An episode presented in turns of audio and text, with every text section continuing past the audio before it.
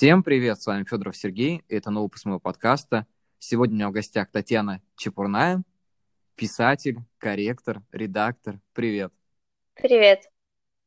Tань, я очень рад тебя видеть в своем подкасте. Я очень рад, что ты пришла в него. Я думаю, что нам есть о чем поговорить, тем более это человек, который работал ну, я могу сказать, даже, наверное, уже не на одной моей книге, не буду, правда, заранее раскрывать все планы, ну и над множеством рассказов, даже над постами поэтому я могу точно сказать, что это редактор-корректор, с которым есть о чем поговорить. Да, нам определенно есть что обсудить. Ребят, всем привет. Мы с Сережей знакомы достаточно давно. Тань, вот у меня вопрос к тебе, который, наверное, интересует многих людей, в том числе и меня. Я давненько хотел поговорить об этом. Я хотел спросить, а как ты стала редактором? Что тебя привело к редакторской работе? Для меня главное в жизни найти свое дело хотя бы на долгий промежуток времени, на всю жизнь. Вряд ли такое бывает.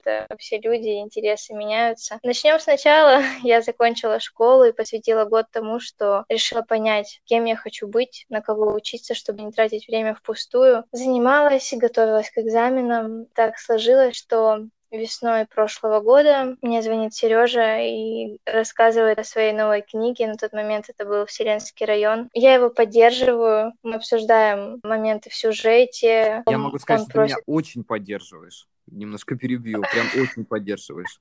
Да, продолжай. Это было как-то Неожиданно для меня очень приятно, что ты открыл мне такой свой маленький мир на стадии зарождения. Тогда я поняла, что мне нравится тебе помогать с этим. Я делала это абсолютно безвозмездно. Мы с тобой, как ты помнишь, по несколько часов в день этим занимались, обсуждали сюжет, писали. Потом я несколько дней посвятила проверке полностью всего текста. И вот тогда я поняла, что это что-то мое. Мне понравилось редактировать текст обсуждать с тобой сюжет. Я сама до этого писала стихи, прозу, ну, это было как хобби. А тут я осознала, что что-то в этом есть, и потом летом я нашла для себя факультет книгоиздания в Санкт-Петербурге. Решила поступить туда и ни о чем не жалею. Очень рада. Привел меня к этому на самом деле вот так. Я могу сказать тебе что-то встречное, потому что ты многому научила меня за время нашей совместной работы, и я стал обращаться обращать внимание на стилистику текста, на какие-то моменты, где было сжатые не сжатые, где что-то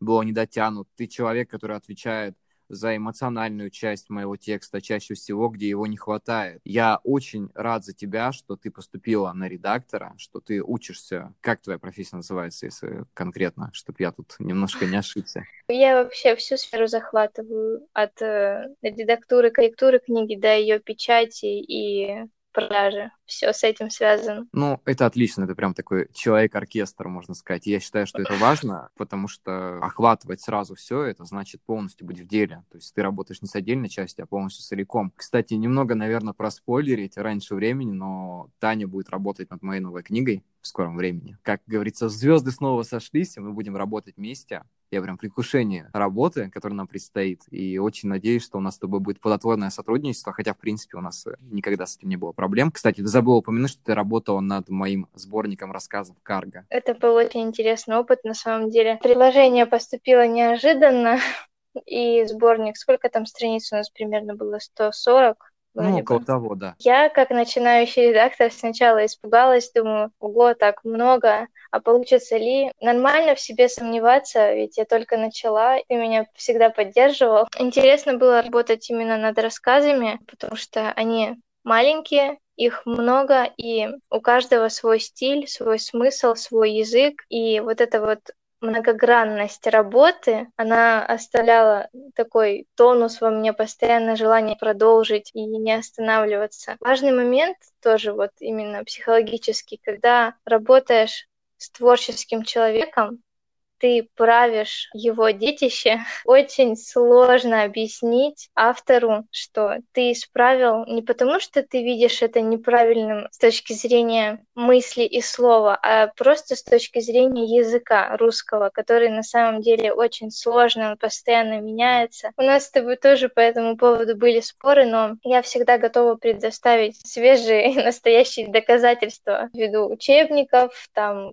статей и так далее, потому что если я сама в чем-то сомневаюсь, я всегда перепроверяю. Для меня важно, чтобы это было просто идеально, максимально, как только я могу это сделать. Я сейчас на таком этапе, что я учусь. Для меня любая работа это что-то новое, большой толчок в развитии. Конфликт между редактором и писателем это постоянная вещь такая, потому что я скажу от себя, ну ты сама тоже пишешь, и я думаю, что если бы у тебя был редактор, у тебя возникали бы с ним разногласия по той причине, потому что мы часто не видим своих ошибок. Ну, то есть редактор видит намного больше. Мы привыкли, что мы вроде написали, прочитали, нам это звучит, прям все хорошо, и тут появляется человек, который говорит, нет, это не звучит, это не так не делается, это неправильно, это не входит в никакие правила там, и так далее.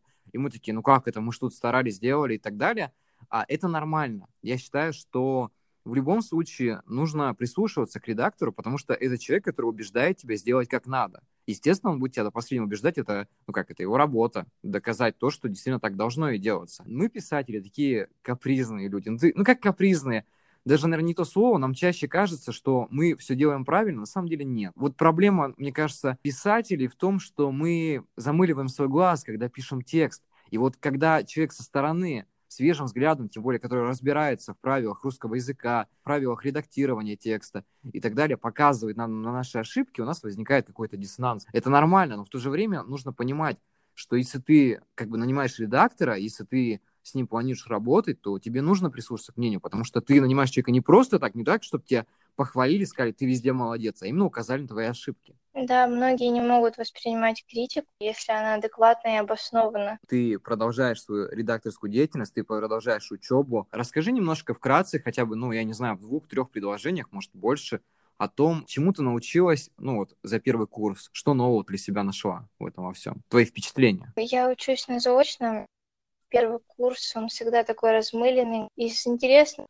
история книжного дела. На втором курсе, третий семестр, будет уже практика в плане именно редактуры. Как раз начнется самое интересное для меня. Не все понимают, что ты еще являешься человеком, который пишет стихи, рассказы, мы об этом говорили вначале. Но вот мне стало интересно, с чего начался твой творческий путь? Творческий путь вообще начался с самого детства. Я разрывалась между музыкой, закончила музыкальную школу, между рисованием и вот писательство. Какое-то сочинительство появилось в классе третьем, четвертом, научилась писать, читать, и как бы вот. Я помню, пыталась написать какой-то рассказ про мальчиков, которые у кого-то там воровали яблоки. Я была захвачена процессом абсолютно с головой. Не помню, правда, куда это все делось. А потом, в более старшем возрасте, я увлеклась чтением произведений Рэя Брэдбери, и меня вдохновил язык его повествования. И вот эти мысли, они так красиво были описаны и так были близки мне, что после них как будто у меня открылась что-то новое в душе, и я такая, да, я тоже могу что-то сказать, у меня получится, и с тех пор я начала писать. Сначала это были стихи, потом какие-то маленькие рассказы, какие-то обстоятельства в жизни этот процесс тормозили, и как такового прям творчества, писательства во мне нет. Оно приходит с вдохновением. Если что-то ёкнуло, то я написала, иногда выложила, иногда нет, и вот это пока что на таком этапе. Одно время я собирала истории людей, какие-то, возможно, немного грустные, но с счастливой концовкой, такие трепетные. Хотела объединить их в сборник, и там была бы одна идея. Я отложила этот момент на неопределенный срок. Я помню тот момент со сборником, кстати, я все время забывал спросить, какая была дальнейшая судьба. Знаешь, мне недавно задавали вопрос, который меня самого заинтересовал. Мне написал в личку один человек, которого, в принципе, я, наверное, не знаю, так неожиданно просто. У меня спросили о том, нужен ли редактору редактор, если он пишет. Ну, что ты об этом думаешь? Мы с тобой обсуждали момент перед тем, как ты начал работу над Сатори. Редактору нужен корректор. Редактор, он приводит в порядок стилистику текста, какие-то общие и ярко выраженные ошибки, а корректор уже запятые, орфографию и так далее. Это все может делать один человек. Ну вот, допустим, если я решу что-то написать и как бы знаю, могу редактировать, корректировать, взгляд замылен, я буду корректировать и редактировать свое, это на самом деле очень сложно, и я, скорее всего, найму редактора, корректора. Возможно, просто будет меньше работы для него, после меня, так как я немного подкована в русском языке в целом. Но определенно свежий взгляд очень нужен. Как бы без этого никуда совершенно. Я хотел у тебя спросить еще на эту тему один вопрос. Как ты думаешь, а вот, допустим, когда редактируют текст, есть редакторы, которые сразу же редакторы-корректоры. Вот если, допустим, писатель написал свою рукопись и нанимает э, редактора-корректора, который универсал, как ты думаешь, для полноты того, чтобы текст был грамотно откорректирован, нужен ли второй корректор? Ну, то есть как двойная корректировка же идет текста? Это зависит от профессионализма первого человека. Если много опыта, много времени. Очень влияют временные рамки. Нельзя торопиться в корректуре, редактуре, потому что все равно человеческий фактор, погода, настроение, все влияет, и как бы лучше уделить этому больше времени и отдать, допустим, одному человеку, и это сделают хорошо, чем, допустим, торопиться дать двум людям, потратить больше денег, нервов. Тут уже выбор каждого. Если кто-то торопится, то лучше нанять тогда двух корректоров. Если первый с этим согласен, не может дать гарантии, что сделает все идеально. Тут только разговаривать. Все-таки иногда двойная корректировка нужна. Одна голова хорошо, а две лучше, да? Не всегда две лучше, понимаешь? Тут все люди творческие, и тоже начнутся споры, которые иногда невозможно прекратить. И тут нужно все взвесить перед тем, как принять это решение. И вот тут возникает мой вопрос, который мучает меня уже на протяжении, наверное, года точно. Каждый корректор, который проверяет текст, почему-то находит какие-то несостыковки с другим корректором. Так происходит, знаешь, циклично. Я не понимаю немножко, на чем основаны правила русского языка, если один корректор находит ошибки за другим и так далее. Кто из них прав? Вот как решить этот спор? Русский язык многогранен. Он постоянно меняется. С каждым годом вносят какие-то поправки. А если, допустим, в плане пунктуации, это все сложно. Споры начинаются в том моменте, когда кто-то знает чуть лучше, чуть лучше, начинает исправлять предыдущего, приходит третий, говорит, что они делали абсолютно неправильно. Когда человек исправляет другого и приводит аргументы к этому. Тебе один корректор э, отзывается о другом, что вот тут было неправильно. Лучше переспросить, а почему так нужно делать, почему так правильнее. И если тебе аргументируют этот момент, то тут да, дело профессиональности и знаний. А если нет, то, знаешь, срабатывает опять же человеческий фактор, когда нанятый корректор пытается выглядеть лучше на фоне другого, тут тоже вот этот момент конкурентства срабатывает. Вот как-то так это все. Желательно спрашивать и перепроверять, действительно ли он знает, потому что бывают интересные персонажи в этом плане. Ну, а как перепроверять, если ты писатель, который шибко не разбирается в корректорском ремесле? Вот ты, допустим, у меня еще один вопрос. Как начинающему писателю, который только написал свою первую рукопись, грамотно подобрать себе корректора, вот, чтобы не ошибиться? По каким критериям это происходит вот, лично для тебя? Если искать на определенных сайтах, где ведется подбор корректоров-редакторов, то тут, наверное, сложнее. Я никогда этим не занималась. Но рассуждая, можно прийти к тому, что сначала нужно все равно пообщаться с человеком, потому что вам следует дальше вести работу вместе, и тут важно друг другу понравиться. Далее, чтобы понять, как человек все исправляет, как он работает, нужно попросить примеры работ, как ну, было портфолио. до, как стало после. Ну, как бы да, можно это назвать так. И там уже судить, выбрать несколько кандидатов, сравнить их, посоветоваться еще с кем-нибудь, кто уже сталкивался с подобным подбором или с работой, и от этого отталкиваться. В любом случае, в каждой книге, в каждом тексте будут ошибки. Идеального нет ничего. Какие-то опечатки, они всегда приемлемы, потому что ну, от этого никуда не деться. Я думаю, Сергей, ты знаешь, а что сколько опечатков как бы, это неизбежно. В тексте? Есть ли стандарт э, количества опечатков в тексте? Ну, возможно, стандарт есть, я о нем еще не знаю, но для меня идеально, конечно, без, допустим... Я слышал, что если... не больше четырех, по-моему. Наверное, это зависит от количества страниц все-таки. Если это рассказ на 15 страничек и там 4 ошибки, ну это как-то не очень. А если на 200 страниц книжка, то тут уже скорее всего, приемлемо 4 опечатки. Понимаешь, просто часто происходят такие моменты, я от себя хотел сказать, при подборе корректора, что когда человек ищет, вот, допустим, как я искал изначально, я делал немного по-хитрому, то есть я находил, были раньше, сейчас не знаю, группы ВКонтакте, где сидели корректоры, там uh-huh. корректоры, редакторы и так далее, ты с ними просто договариваешься и скидываешь им текст на пробу, то есть, ну, там, ну, одну страницу, грубо говоря, текста, они его корректируют, скидывают тебе, ты смотришь его и потом уже как бы решаешь, берешь его или нет. Я так посмотрел примерно трех человек и просто сравнил, где что есть как, и где там кто поставил, не поставил. Ну, почему-то я не знаю, как я ориентировался конкретно. Я ориентировался, наверное, на большее количество запятых, как бы это банально и забавно не звучало. Но при этом, как бы, я смотрел еще, они же были универсалы, они были не только корректоры, они были еще и редакторы, как кто лучше делает текст.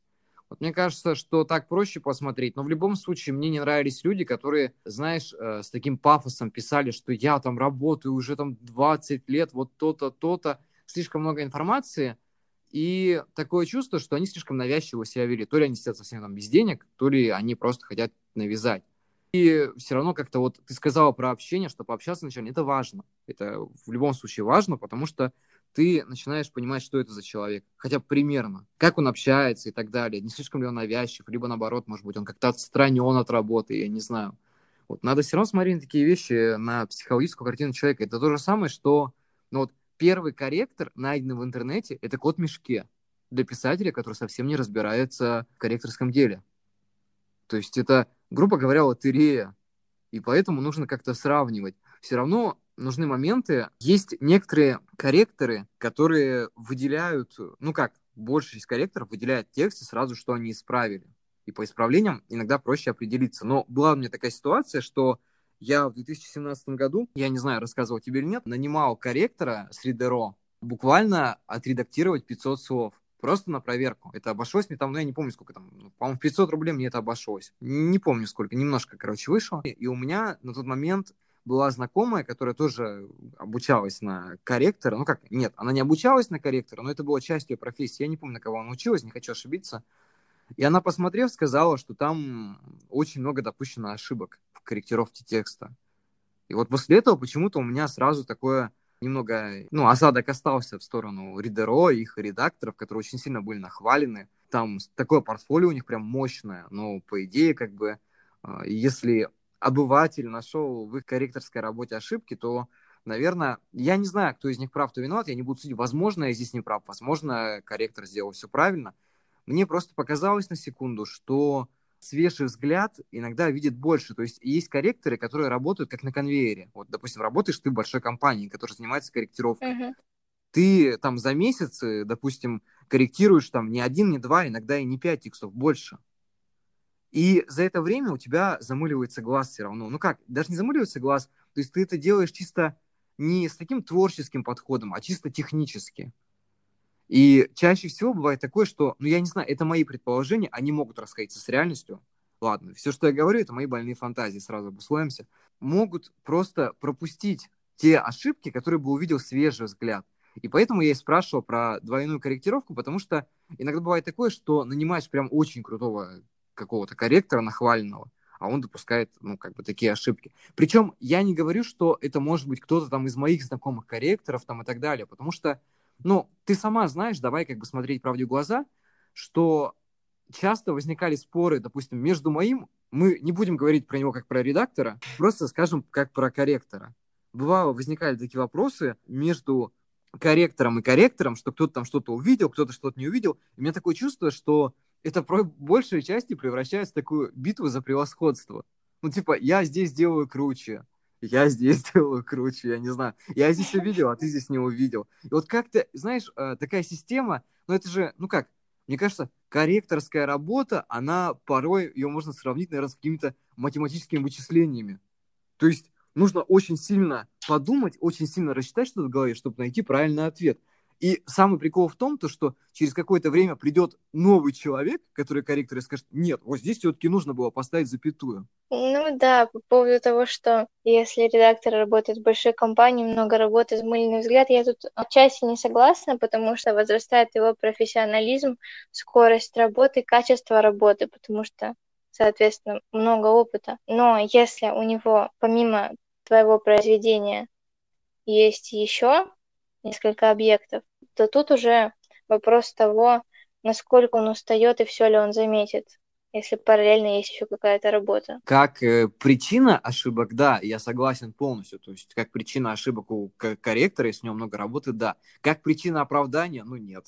Понимаешь, если человек работает над текстом и совершает э, какие-то ошибки из-за того, что у него там три работы, то, наверное, проще не браться за этот текст. Как бы. ну, это зависит от человека. Да, тут зависит от человека. Если человек все-таки может справляться, как, не знаю, как осьминожка просто, с несколькими текстами одновременно, ему типа несложно, и никаких ошибок он не совершает, то в принципе, да, окей. Но просто я знаю, бывают такие люди, которые хватаются сразу за все, там, редактируют, корректируют три текста одновременно. И это, мне кажется, тяжело. Даже физически для человека тяжело. Это то же самое, что работать на трех работах или там работать над тремя проектами.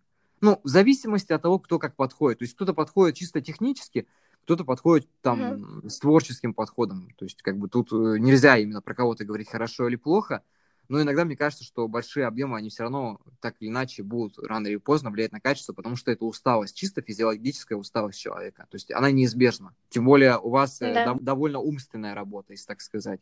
То есть умственная работа, она вот как бы меня тут не, не оскорбили после этого, сказали, что ты еще мешки там на стройке не таскал. Но умственная работа, она очень тяжелая. Как ни крути. От нее зависят многие вещи. Но я не знаю. Допустим, те же самые диспетчера, которые сидят в аэропортах и направляют самолеты, следят за тем, чтобы все было нормально.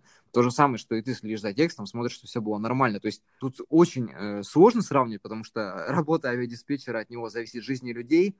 Но тут, видишь, тут для сравнения приводится то, что от тебя зависит, какой будет конечная книга. Вот как-то так. После умственного труда сложнее восстановиться. После физического ты выспался, отдохнул, что-то вкусное покушал, восстановился. А после умственного мне, например, недостаточно иногда просто отоспаться. Это моральный тоже труд. По поводу нескольких объектов сразу я бы так, наверное, не смогла, потому что я не могу сухо работать с текстом. Наверное, это из-за того, что пока что начальный этап работы, ну, я надеюсь, это никуда не денется со временем. Я подхожу творчески с душой, я вот вливаюсь в текст, потому что редактор — это стиль. Кого наймешь редактора, такой у тебя примерно будет стиль в тексте в итоге. И это очень важно. Для каждого редактора, наверное, очень тяжело все-таки первое время подстраиваться под э, стиля. Как, как это вообще работает, мне стало интересно редактор подстраивается по стилю автора или редактор все-таки создает свой для книги? Как это вернее будет? Ты знаешь мое мнение по этому поводу.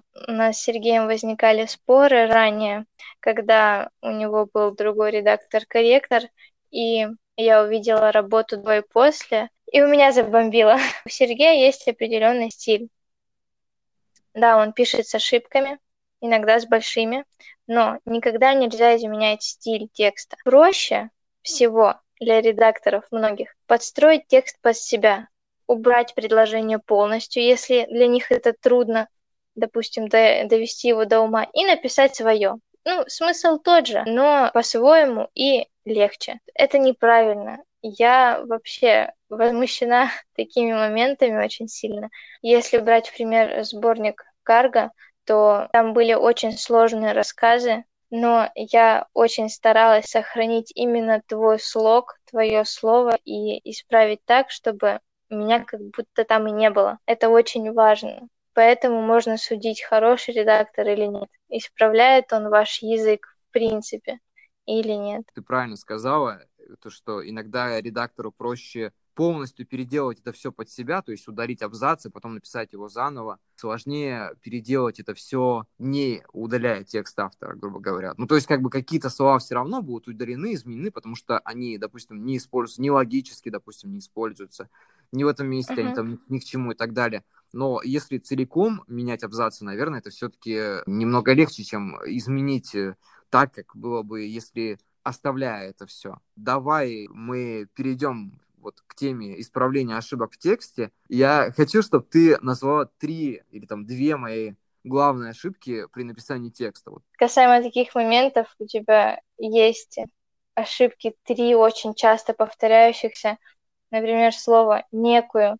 ты вставляешь его просто вот куда только можно, нельзя, запятая перед первой «и», что в постах у тебя сейчас, что в текстах в принципе. Лишнее вот это вот или же, или еще что-то такое. Вот это такие обороты, которые в принципе не нужны, их можно употреблять, но желательно очень-очень редко. У тебя нехватка синонимов, каких-то оборотов более раскрытых, возможно, из-за того, что ты пишешь быстро, чтобы успеть изложить все, что ты придумал. Возможно, в этом проблема и я просто становлюсь машиной синонимов в эти моменты. Я себя чувствую таким просто конвейером синонимов. Иногда приходится гуглить, потому что идеи заканчиваются. Бывали такие моменты, да. Особенно, когда они рядом расположены между собой слова, это очень сильно бросается в глаза. Я даже сейчас вот, когда работаю над новым текстом, смотрю и замечаю, что некоторые слова, они стоят рядом, и я тоже стараюсь с этим работать. Ну, я еще не перепроверял после себя до конца, но так мельком смотрел. Поэтому я думаю, что все равно нужно как-то это исправлять. Хорошо работать над своим словарным запасом. Словарный запас, он очень важен, потому что часто бывает такое, что когда ты пишешь большой объем текста, ну, я про себя говорю, а, выходит очень много всяких повторов и так далее. Вот ты правильно сказала, что я быстро пишу, и, скорее всего, вот эта скорость, которая у меня вот идет наплыв, я не разбираюсь. То есть я изложил, как, не знаю, как написал иногда объяснительное, потом уже надо работать над всем остальным. То есть пока вот теплая вода идет, хочется ее куда-то излить все-таки. Не знаю, надо все равно работать над этим, перепроверять несколько раз текст. И я считаю, что повышать свои знания, чтобы облегчать работу редактору и корректору, потому что чаще всего но в некоторых моментах можно все-таки обойтись, ну, все-таки, если повысить хорошо свои знания, хотя бы моментами. Где-то все равно нужен редактор. Я не говорю, что да. если, если большой текст, то по-любому нужен редактор.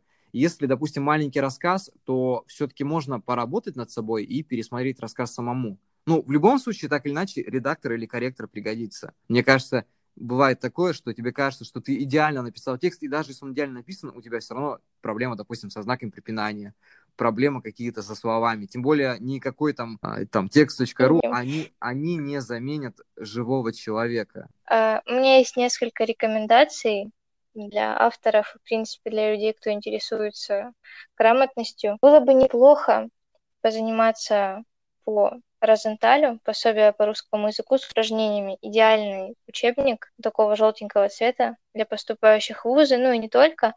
Он простой, доступный э, в цене и в понимании, в принципе. Также есть тоже справочник по русскому языку. Там Розенталь, Кабанова, еще там третий автор. Тоже хорошая книга есть э, «Правила русской орфографии и пунктуации Виноградовой», но он чуть посложнее. И для практики очень хорошие тесты Ткаченко. Они идут в двух частях. Если заниматься, допустим, по первому пособию Розентали, которое я сказала, и по этим тестам, можно хорошо поднатаскаться и как бы тратить время, нервы на редакторов. Если у вас какие-то небольшие произведения, можно самим их корректировать. Слушай, вот ты рассказала сейчас про книги, которые нужно прочитать, чтобы понимать правила русского языка, написания. А вот такой вопрос для начинающих писателей есть какие-то пособия по обучению не именно в техническом плане, а именно в стилистическом, о том, как написать книгу вообще, эффективны ли эти пособия и какие ты знаешь. Вот, по твоему мнению, какие нужно прочитать каждому начинающему писателю или это уже опытному писателю, чтобы не потерять хватку? Ну, определенно такие есть. Я сама такие начала читать. Очень долго выбирала по рецензиям, стилю написания подойдет мне или нет. А, в общем, для создания настроения, для вдохновения и какие-то общие черты ну, буквально введение в писательство. Это Юрген Вольф, школа литературного и сценарного мастерства. Там рассказывается, как писать рассказы, романы, статьи, нонфикшн, сценарий и работа в новых медиа. То есть там берется обширная база, объясняется, все очень в общем и целом. Но после нее остается такое хорошее настроение, желание начать, не бояться. В плане чего-нибудь посложнее, это Роберт Майки «История на миллион долларов». Также он книга «Диалог». Хорошие книги. Это целый мастер-класс для сценаристов и писателей. Особенно зацепил диалог, потому что, наверное, это самое сложное лично для меня, наверное, написание текстов, как правильно изложить мысль, чтобы стало понятно, какой персонаж перед тобой и вот эти все моменты. В плане структурирования сюжета тоже тут важно объяснять, так как э, Роберт Макки американский теледраматург, он продюсирует многих режиссеров, также он за рубежом проводит курсы. Ну, они, соответственно, более углубленные, чем его книги. Я думаю, это логично. Хороший автор и информативные книги. Еще в плане сценария Сид Филд, основа написания киносценариев. Там вообще пошаговая инструкция. Мне она понравилась больше всего. Еще есть также опять Юрген Вольф, литературный мастер-класс. Он более легкий, не сильно сложный, но тоже информативный. Линда Сегер «Как написать хороший сценарий». «Пиши, сокращай» — спорная книга на самом деле. С одной стороны, раскручена, с другой стороны, там много полезного в плане написания постов, а, оформления, как заинтересовать, презентуя что-то. Наверное, будет полезно более продажа своего творчества, как бы это ни звучало. Также есть «Скрытый смысл» Линда Сегер. Эта книга полезна тем, что она помогает раскрыть персонажа нестандартными способами, то есть не просто сказать, что ему сейчас грустно и одиноко, а объяснить это его движениями, положением тела в пространстве, взглядом и вот окружающей обстановкой. Карен Визнер живой текст. Эта книга достаточно интересная тоже, но сначала я нашла несколько ошибок в ней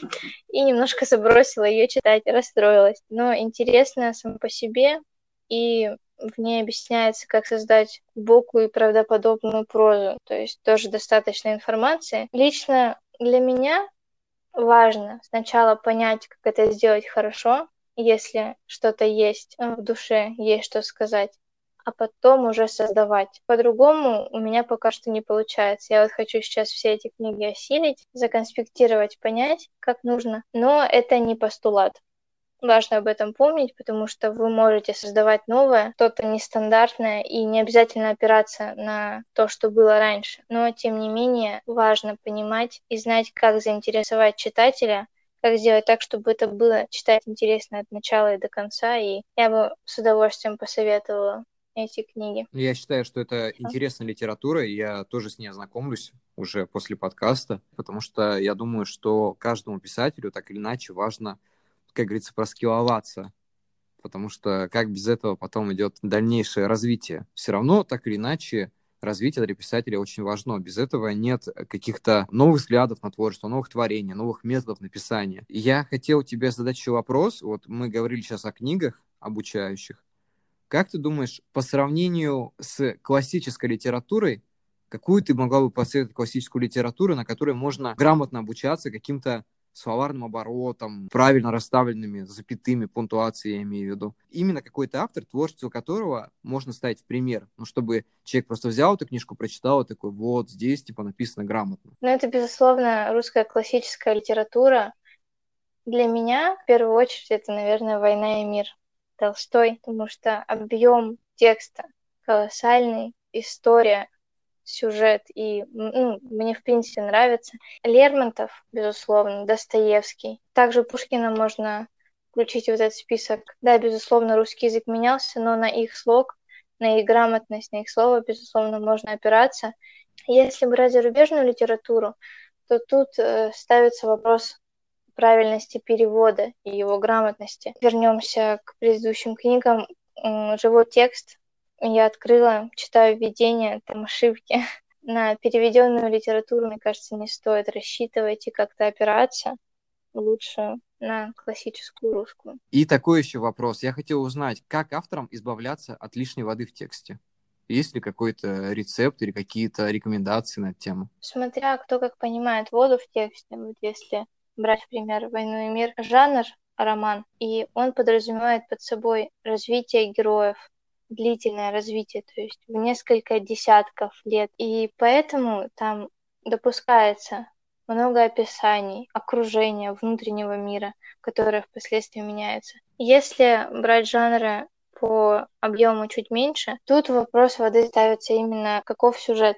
Важно динамичное развитие сюжета. Если вы понимаете, что интересным ничем, допустим, данную главу не закончите, то желательно не лить воды, лишних описаний каких-то, которые ни к чему в дальнейшем не приведут. Все должно быть связано между собой лишнего не должно быть. Если вы что-то описываете, вы должны привязать это либо к настроению героя, либо, допустим, поставили акцент на какую-то вещь в тексте, далее она потом всплывает. Нужно помнить всегда, что все должно быть взаимосвязано. Сегодня получился довольно продуктивный выпуск, было очень много полезной информации. Мы плавно подходим к концу, и по традиции я хочу попросить тебя сказать э, несколько слов как наставление таким начинающим писателям и просто нашим слушателям. Хотелось бы пожелать всем не угасать, не сдаваться, не опускать руки ни в коем случае. Сегодня, возможно, у вас не получилось, но завтра получится и еще больше, чем вы ожидаете. Не сдаваться, всегда учиться, не останавливаться на достигнутом. У вас есть время поработать над собой, и нельзя упускать Нельзя думать, что вы чего-то не можете. Возможно, все. Просто на какие-то дела нужно больше времени и сил. Тань, спасибо тебе большое, что пришла. Я думаю, что мы еще встретимся в дальнейшем в новых выпусках, поговорим о других темах писательского жанра, да и вообще обо всем. Поэтому мы будем с тобой потихоньку прощаться. Да, спасибо тебе, спасибо, что послушали этот выпуск. Буду рада сотрудничеству. Пишите, будем общаться, работать. Всего доброго. Кстати, да, все контакты мы укажем под постом, который выйдет с подкастом. Спасибо тебе еще раз. До скорых встреч. До скорых встреч.